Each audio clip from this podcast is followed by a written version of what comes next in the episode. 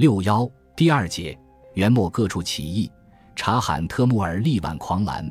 至正十一年五月，韩山童、刘福通在颍州起义，掀开了反元序幕。几个月间，韩刘的红巾军接连攻克颍州、西州、光州等多个州县，一时间红巾军人数急涨至超过十万。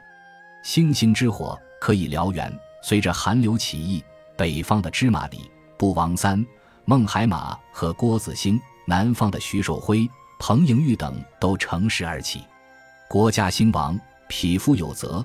更何况慨然有当世之志的察罕特木儿。至正十二年，察罕特木儿在家乡奋意起兵，聚集了沈丘之子弟从者数百人，与李恩齐合力攻下红巾军的罗山。这一仗是察罕特木儿初出茅庐的第一功，成功引起了元朝的注意，并获授中顺大夫、汝宁府打鲁花赤。自此，他的名声响彻河南，所在义士俱将兵来会，一时间所领的军队由数百人骤增至万人，自成义军。从罗山第一攻后，察罕特木儿连番攻陷红巾军的阵地。至正十五年二月。刘福通在亳州拥立韩林儿为小明王，国号大宋，建元龙凤。龙凤政权立国后，马上起兵攻取松州、汝州、洛阳等地，如此势头震惊了元朝。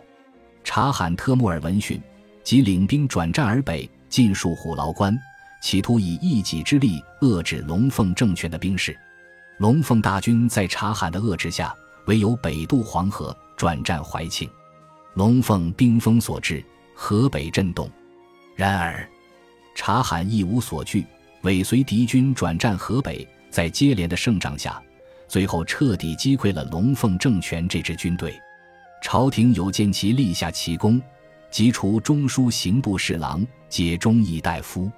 至正十六年，察罕升中书兵部尚书，皆加议大夫。后再次击败红巾军。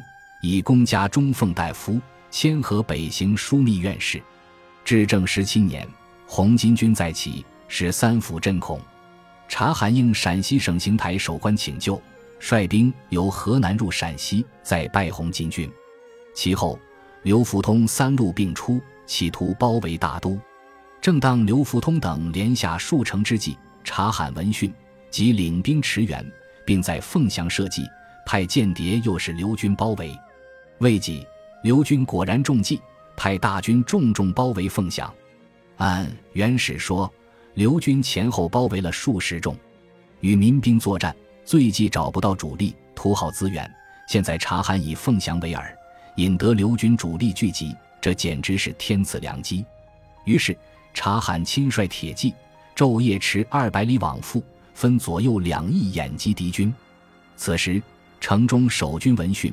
按约定开门鼓噪而出，内外合击，一时间呼声轰动天地。刘军迅疾大溃，自相见柔。察罕斩首数万级，刘军伏尸百余里，余党皆遁还。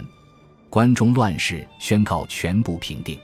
其后，察罕特木儿接续击溃各路起义兵马，而他的官阶也随之步步高升。